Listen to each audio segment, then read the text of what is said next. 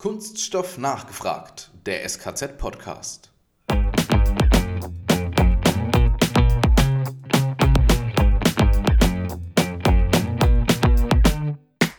Wie kann man denn nachhaltiges Spielzeug definieren oder erkennen? Und ich finde, also die Qualität eines Spielzeugs zeigt sich ja dadurch, dass eben die Lebensdauer deutlich die Nutzungsdauer übersteigt. Das heißt, es kann nicht nur von einem Kind genutzt werden, sondern von vielleicht sogar mehreren. Und das ist für mich ein ganz großes Argument in dieser Nachhaltigkeitsdiskussion.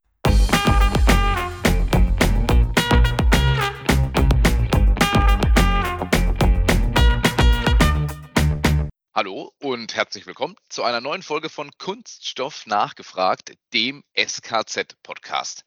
Alex, heute rücken wir eine Industrie in den Fokus, die natürlich wieder mit Kunststoff zum einen zu tun hat, die zum anderen aber auch Kinderaugen und ich weiß auch deine Augen gleich zum Strahlen bringt.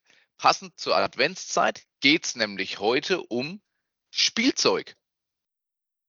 Ja, und gleichzeitig muss ich sagen, da haben wir sehr schön in unserer vierten Staffel den Kreis geschlossen, denn wer regelmäßig reinhört und sich erinnert, die, in der ersten Folge in diesem Jahr, Folge 57, hatten wir Schleich zu Gast und da ging es auch um Spielwaren und Nachhaltigkeit. Und das Thema wollen wir heute noch etwas übergreifend beleuchten. Und wie immer haben wir jemanden eingeladen, der uns da ein paar Antworten mitbringt, Matthias. Ganz genau so ist es. Und zwar haben wir diesmal bei uns zu Gast Cornelia Becker. Sie ist beim DVSI beschäftigt. Und wer sich jetzt fragt, was ist eigentlich der DVSI? Das ist der Deutsche Verband der Spielwarenindustrie. Und Cornelia ist da zuständig für den Bereich der Nachhaltigkeit. Hallo und herzlich willkommen bei uns im Podcast. Hallo, danke, dass ich da sein darf. Sehr, sehr gerne. Wir sind schon sehr gespannt auf dieses Interview. Äh, Spielzeug, Weihnachtszeit, da sind wir ja alle immer gleich total dabei. Aber ganz zu Beginn, stell dich doch bitte mal ganz kurz vor. Wer bist du? Wie hat es dich überhaupt zum DVSI verschlagen? Ja, das ähm, ist eine ganz lustige Geschichte. Ich bin da tatsächlich eher äh, zufällig gelandet. Ich bin eigentlich Ingenieurin für Bio- und Nanotechnologie und ähm, bin dann, wie gesagt, per Zufall erstmal im Bereich der Spielzeugsicherheit beim Verband gelandet und mache jetzt aber seit mehreren Jahren schon ähm, das Thema Nachhaltigkeit im Verband. Genau. Ist, finde ich schon mal sehr spannend, dass es auch bei euch eine Stelle gibt, die sich mit Nachhaltigkeit beschäftigt. Ihr seid ja quasi die Elfen in der Werkstatt des Weihnachtsmanns oder vertretet die Elfen. Ähm, steigen wir mal ganz einfach ein. Ich habe selbst Kinder. Wer Kinder hat, weiß, es ist ein Haufen Kunststoff im Spielzeug. Warum? Welche Vorteile hat denn das Material Kunststoff gerade für Spielsachen? Ja, also Kunststoff ist eigentlich ein tolles Material. Also Kunststoff ist, gibt es ja jetzt auch schon einige Zeit. Das heißt, es ist bekannt, wie das zu verarbeiten ist. Es ist sicher von den Inhaltsstoffen her mittlerweile. Es ist leicht zu reinigen. Ähm, es ist gut zu verarbeiten und auch ähm, eigentlich ein hochwertiges Material. Cornelia, dieses Jahr oder vor gar nicht allzu langer Zeit ähm, ging durch die Presse, dass ein ähm, großer Hersteller von Klemmbausteinen aus Dänemark, und ich glaube, dann ist auch schon bekannt, wer es ist, den Versuch aufgibt, diese Klemmbausteine aus PET-Rezyklat zu fertigen. Da ging ein ziemlich großes Raunen durch die Branche durch, weil wir gerade von diesem Hersteller erwartet hätte, da funktioniert es bestimmt, da sind die Ressourcen da, dass es funktionieren kann. Woran liegt es? Warum hat man das aufgegeben? Was ist so schwierig dran? Ähm, ja, also es wurden da natürlich die Argumente der Qualität ähm, genannt.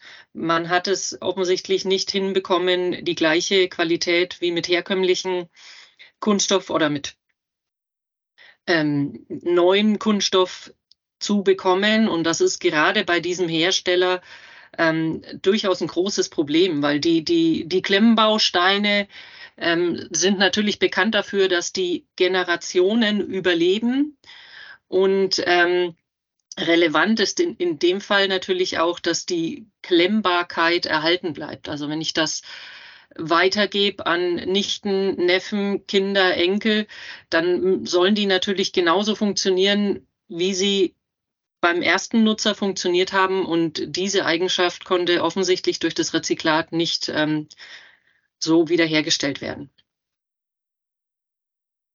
Ja, also die, die Formstabilität letztlich Genau, war nicht ausreichend. Genau.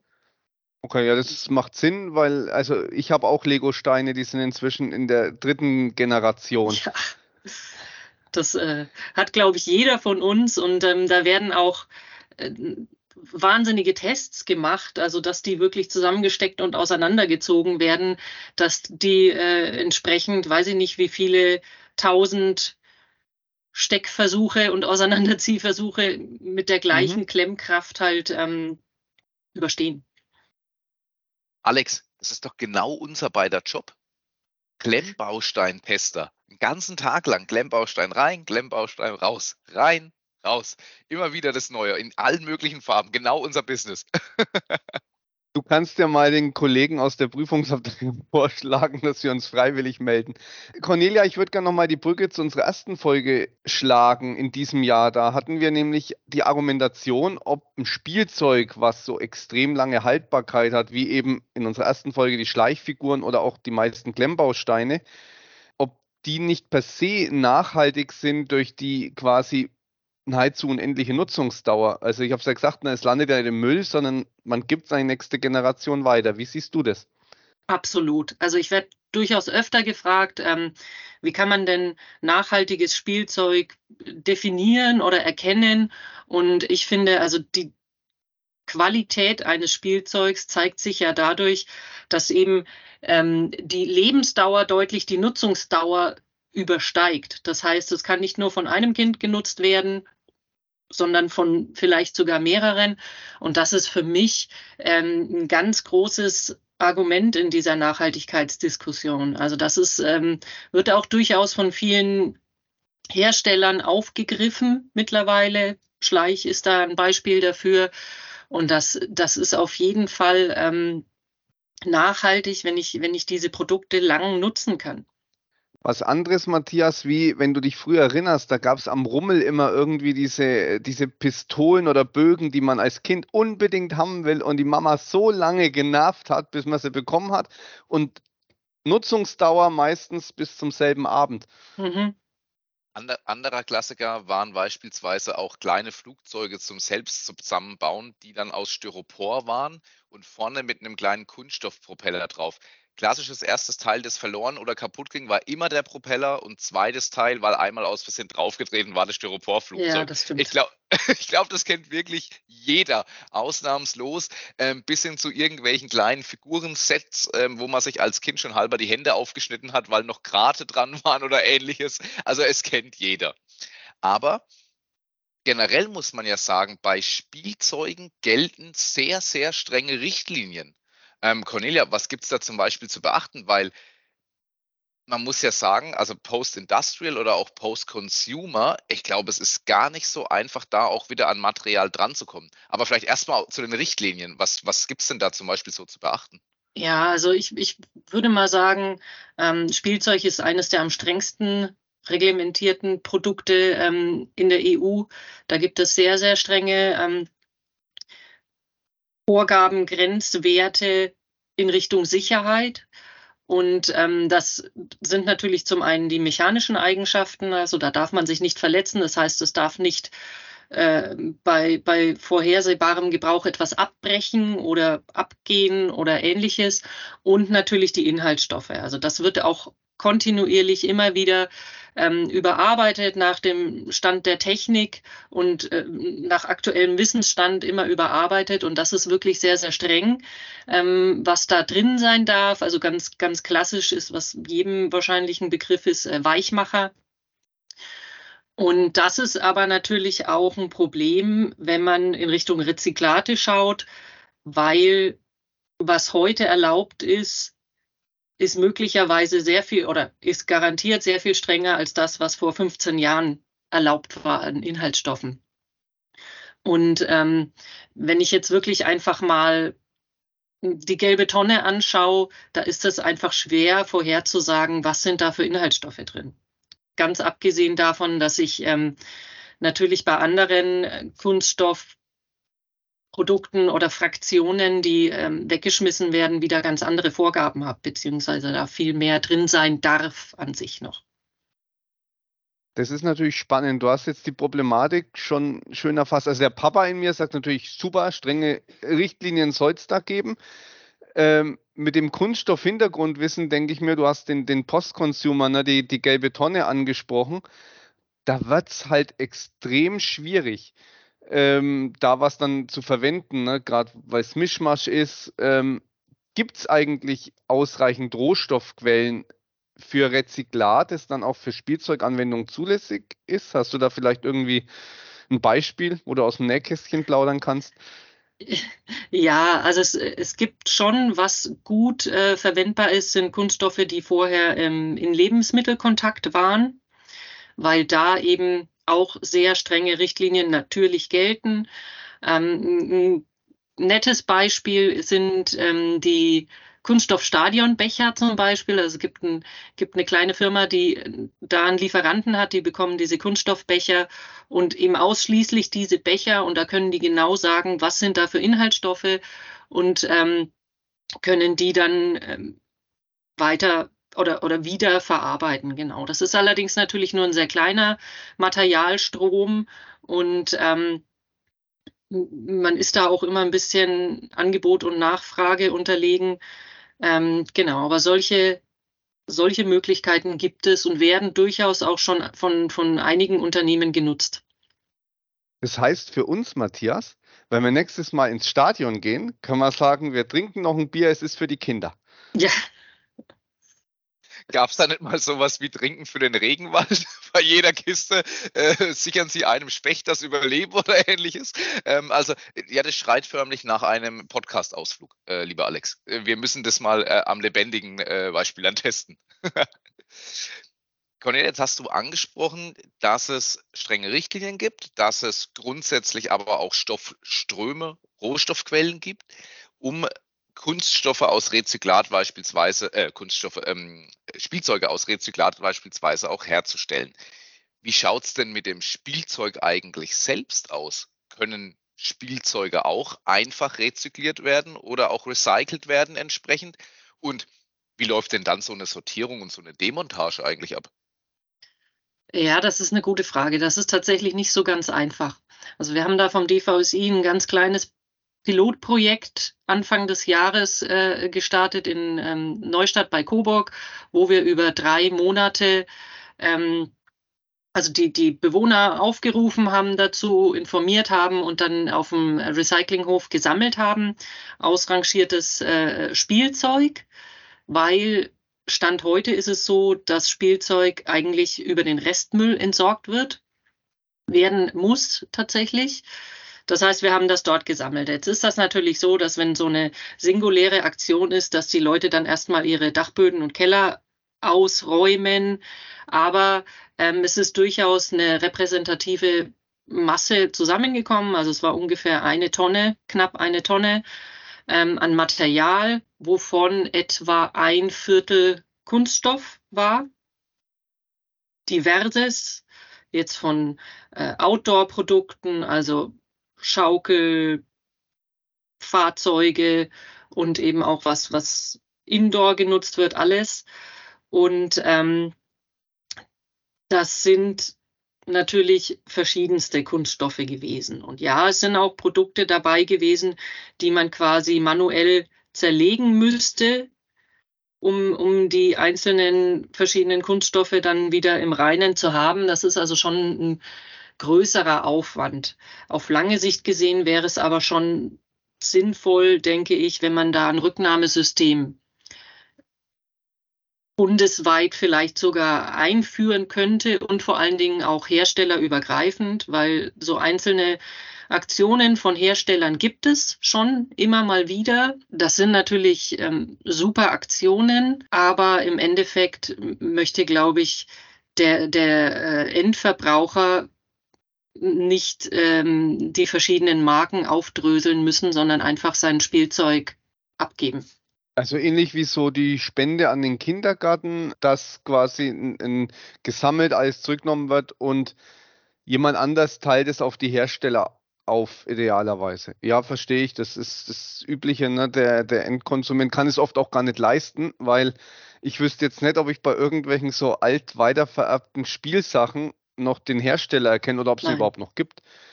Nee, ähm, das, das wäre auch einfach nicht praktikabel, weil also ich, ich, der Endverbraucher muss das immer so einfach wie möglich haben, ähm, weil sonst funktioniert sowas auch gar nicht.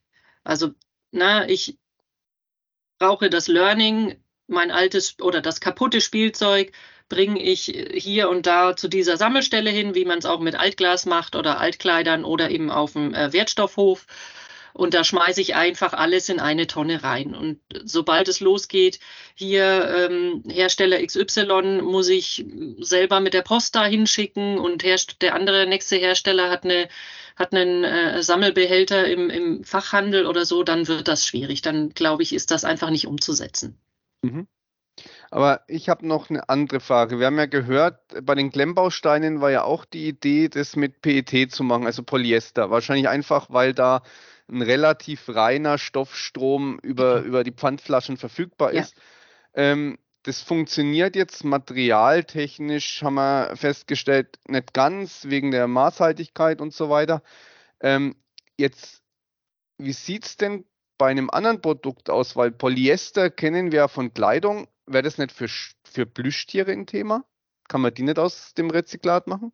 Ja, das gibt es tatsächlich auch. Also das machen schon ähm, einige Hersteller und ähm, die Erfahrungen sind da auch sehr gut. Es gibt da zufällige, äh, zuverlässige ähm, Lieferanten an diesem Material und das äh, funktioniert tatsächlich schon sehr gut. Also der klassische Teddybär kann heutzutage schon aus Rezyklat sein. Ja, genau. Also häufig werden natürlich dann so ein bisschen so äh, die Serien, die auch in Richtung Nachhaltigkeit vom Thema her gehen, mit solchem Material gemacht. Ähm, aber das funktioniert schon sehr gut und wird auch schon von einigen umgesetzt, ja. Ich erinnere mich da sogar an, an manche äh, Teddybären, die bekommen dann wirklich so eine, so eine Nachhaltigkeitsserie, wie du gerade sagst. Die haben dann zum Beispiel irgendwie auch nochmal zusätzlich so einen Mantel an oder irgendwas oder irgendein bestimmtes Accessoire nochmal äh, dazu, was dann auch auf das Thema Nachhaltigkeit anspielt. Also ich finde die Idee super, zieht die Kinder ziemlich früh sich mit dem Thema überhaupt mal auseinanderzusetzen oder auch einfach zu sehen, hier guck mal, da geht es um Nachhaltigkeit, schau mal, der Teddybär hat irgendwie eine Flasche in der Hand oder was weiß ich. Ähm, man macht sich einfach mal einen kurzen Gedanken darüber. Das ist so das erste, der erste Berührungspunkt mit dem Thema überhaupt. Ja, also ich, ich habe auch ähm, mal gesehen, ich weiß nicht, ob es in Zusammenarbeit war mit dem WWF oder National Geographic.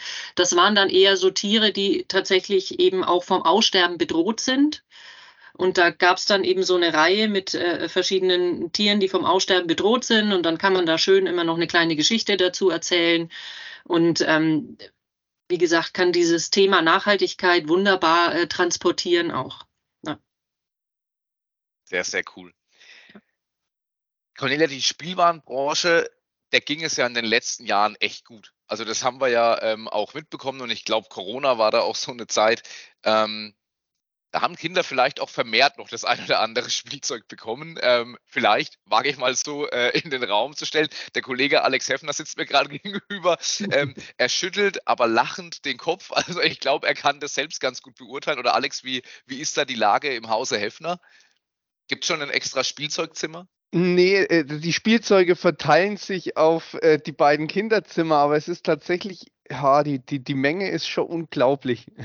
Und tatsächlich kam in Corona das ein oder andere dazu, weil, ne, ich meine, die Kinder konnten auch nicht viel raus und viele Aktivitäten sind flach gefallen und dann mussten die sich halt zu Hause beschäftigen. Und dem Papa war wahrscheinlich auch irgendwann mal langweilig, also hat er sich auch irgendwelche neuen Spielzeuge dann entsprechend gekauft, die jetzt bei den Kindern stehen. Also tatsächlich mit so Klemmbausteinen kriegst du mich bis heute, ja. Sehr, sehr gut. Ähm, aber wie schaut es denn jetzt im Moment in der Branche aus? Wir, wie gesagt, wir sind jetzt Ende des Jahres, wir steuern auf 2024 in ganz großen Schritten zu. Wie ist die Einschätzung für die Kunststoff, für die Spielzeugbranche? Dieses Jahr 21 war natürlich für die Spielwarenbranche der Knaller. Da ging es also wirklich durch die Ecke, durch die Decke. Und ähm, Letztes Jahr ähm, gab es schon einen leichten Rückgang und das ist äh, dieses Jahr einfach auch wieder so. Das ist klar der gesamten wirtschaftlichen Situation geschuldet. Also das, das sieht man ja in jedem Bereich und das ist in der Spielwarenbranche einfach auch nicht anders. Kann man sagen, wenn es Branchen wie zum Beispiel der Automobilbranche oder auch ja, anderen Industriezweigen schlecht geht, dann geht es der Spielzeugbranche auch nachgelagert schlecht? Nee, also ich würde sagen, wenn es insgesamt der Wirtschaft schlecht geht, dann zieht die Spielwarenbranche da auch immer mit. Bei der Spielwarenbranche ist es aber tatsächlich so, dass, dass die Fluktuation nicht so extrem ist. Also na, es, es gibt, Corona war natürlich eine Ausnahme, weil äh, die armen Kinder konnten nicht raus oder wer das Glück hatte, einen Garten zu haben, hat seinen Garten mit Pools und Trampolinen und weiß ich nicht was ausgestattet.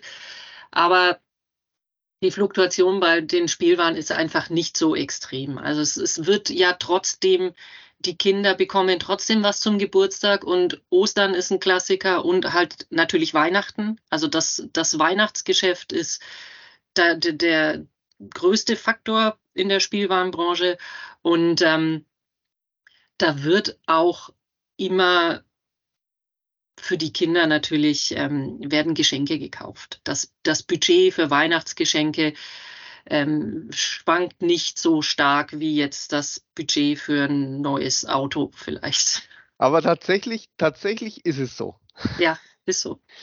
Da, dann noch eine Frage, was war eigentlich dein Lieblingsspielzeug als Kind aus Kunststoff? Ein, mein Lieblingsspielzeug aus Kunststoff. Ja, das ja, war jetzt, tatsächlich. Ich glaube, Matthias, Staffel 5, wir fangen jetzt eine neue Kategorie an. Äh, jeder Gast muss sein Lieblingsprodukt äh, aus Kunststoff nennen. Bei dir macht ein Spielzeug Sinn. Ich habe also tatsächlich auch gerne mit äh, Klemmbausteinen gespielt. Ich habe aber auch mit dieser unproportionalen äh, Puppe sehr gerne gespielt. Tatsächlich, das hat sich meine Tochter nicht angenommen. Ähm, ist vielleicht auch okay. Das, das, das mochte ich tatsächlich sehr gerne. Also die Klassiker. Ja, tatsächlich, ja. Sehr schön. Ich fand den Begriff gerade übrigens sehr schön gewählt, diese unproportionale Puppe. Und trotzdem hatte man sofort das Bild im Kopf und wusste, um was es geht. Ähnlich wie bei Klemmbausteine. Super gut. Cornelia, wenn ich so auf unser kleines, aber feines Skript schaue, stelle ich fest, wir sind tatsächlich, und auch auf die Zeit, wir sind tatsächlich schon bei unserer letzten Frage angekommen. Und die ist ganz klassisch, wie in der ersten Folge des Jahres, auch bei der letzten Folge dieses Jahres. Was ist denn dein Wunsch für die Zukunft, dein Wunsch für die Zukunft der Kunststoffbranche, der Spielzeugbranche vielleicht auch? Ja, was, was geht da in dir vor? Der Themenbereich Nachhaltigkeit, was ja mein Themenbereich ist, finde ich, ist ganz wichtig und auch nicht zu vernachlässigen und jetzt nicht nur aus ideellen Gründen, sondern auch tatsächlich aus wirtschaftlichen Gründen. Das heißt, ich finde es schon sehr wichtig, dass, dass sich eigentlich jedes Unternehmen damit auseinandersetzt. Was ich, was mein Wunsch aber wäre, ist, dass diese Nachhaltigkeit, nachhaltigere Materialien und alle anderen Themen, die da noch mit reinspielen, weil es ja ein sehr großes Feld, dass das einfach ähm, die Grundlage wird. Also dass ich nicht extra auf mein Produkt draufschreiben muss, dieses Produkt ist viel nachhaltiger als mein anderes Produkt, ähm, sondern dass tatsächlich die Produkte einfach nachhaltiger werden. Das ist bestimmt ein langer Weg, aber dass das so die Grundeigenschaft einfach irgendwann mal darstellt, dass das mit den ähm, Produkten, die verkauft werden, so wenig wie möglich in unsere Umwelt, in unsere Natur eingegriffen werden muss. Das wäre mein Wunsch. Das finde ich, und Alex, ich glaube, du wirst mir da zustimmen, einen, einen ganz, ganz relevanten Wunsch und ich glaube auch einen ganz wichtigen. Ähm, ich glaube, wir dürfen dieses Thema Nachhaltigkeit, auch wenn es bei vielen mittlerweile schon zu den Ohren rauskommt, dürfen wir, und das ist jetzt gar nicht negativ gemeint, aber ich glaube einfach, bei vielen kommt das mittlerweile schon so gefühlt zu den Ohren raus, ja. ist es ein ganz extrem wichtiges Thema und wir müssen da dranbleiben, weil wir haben da einfach noch einen langen Weg vor uns und ich glaube, den kann auch keiner, kein Spielzeugwarenhersteller, kein Automobilist, kein äh, Lebensmittelhersteller oder sonstiges kann den alleine lösen. Da müssen wir wirklich als Branche, die wir in dieser Gesamtheit einfach sind, müssen wir da entsprechend dranbleiben. Deswegen finde ich persönlich ein ganz toller Wunsch. Und auch der Weihnachtswunsch zum Ende der Staffel, ne? Nachhaltigkeit sollte einfach die Selbstverständlichkeit werden genau. und kein Zusatzargument. Genau, das wäre das Ideal, würde ich mal behaupten. Das, da stimmen wir sehr gerne zu.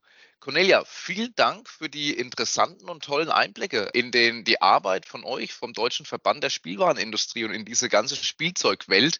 Ich glaube, da haben wir eine schöne Folge zusammen kreiert, so kurz vor Weihnachten, wenn es ums Thema Spielzeug geht.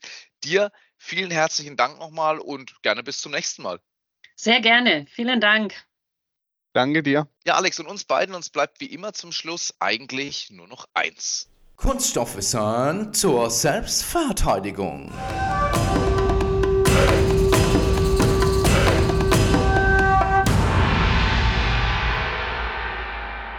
Alex, woraus sind eigentlich, wir bleiben beim Thema Weihnachten, Christbaumkugeln? Ja, bei, bei manch einem hängen sie wahrscheinlich schon, manch einer stellt es erst in sechs Tagen wirklich vor dem Heiligabend auf. Aber Matthias, die Antwort ist, wie immer kommt es ganz darauf an. Also es gibt Berichte, nach denen man im 18. Jahrhundert in Preußen vergoldete Kartoffeln verwendete. Die hast du wahrscheinlich nicht mehr dranhängen. Später natürlich auch rot oder silber bemalt. Der bekannteste Klassiker natürlich sind die Glaskugeln. Wenn es ganz besonders sein soll, natürlich ganz in traditioneller Handarbeit noch vom Glasbläser hergestellt und dank einer Innenauskleidung mit einer Silbernitratmischung schön glitzernd. Das hat aber zwei große Nachteile. Einmal den Preis, weshalb massengefertigte Christbaumkugeln meist aus PVC schnell einen Platz im Regal fanden. Und Zweitens sind das die dünn, ist es, dass die dünnwandigen Glaskugeln sehr empfindlich sind. Wir erinnern uns ja auch an die alte Weihnachtstradition eines fluchenden, Scherben zusammenkehrenden Elternteils, weil mal wieder irgendeine dieser kleinen, dünnen Glaskugeln runtergeflogen sind. Deshalb sind insbesondere in Haushalten mit kleinen Kindern und Haustieren, kann ich selbst ein Lied von singen, die Kunststoffkugeln meist der Schmuck der Wahl. Und wenn wir schon bei vergoldeten Kartoffeln sind, in vielen Ländern ist es auch Tradition, eine eingelegte Gurke an den Weihnachtsbaum dran zu hängen. Gerne mal googeln, habe ich lange Zeit selbst nicht geglaubt, ist tatsächlich kein Witz. Also gerne mal googeln, man wird sofort was dazu finden. In diesem Sinne, lieber Alex, letzte Folge für dieses Jahr. Und wie sagt schon der Nikolaus und der Weihnachtsmann immer so schön, Merry Christmas and a Happy New Year. In diesem Sinne, frohe Weihnachten und Alex, wann hören wir uns wieder? Am 15.01. starten wir in die fünfte Staffel von Kunststoff nachgefragt. Dafür euch allen nochmal vielen Dank fürs fleißige Zuhören. Deswegen dürfen wir auch in eine fünfte Staffel gehen. Und natürlich frohe Weihnachten und guten Rutsch. Kleiner Teaser noch vorweg. In der fünften Staffel werden wir auch die 100. Folge unter Dach und Fach und auf Band bringen. Also in diesem Sinne, macht's gut, euer Matthias und der Alex. Wir hören uns. Frohe Weihnachten und frohes neues Jahr.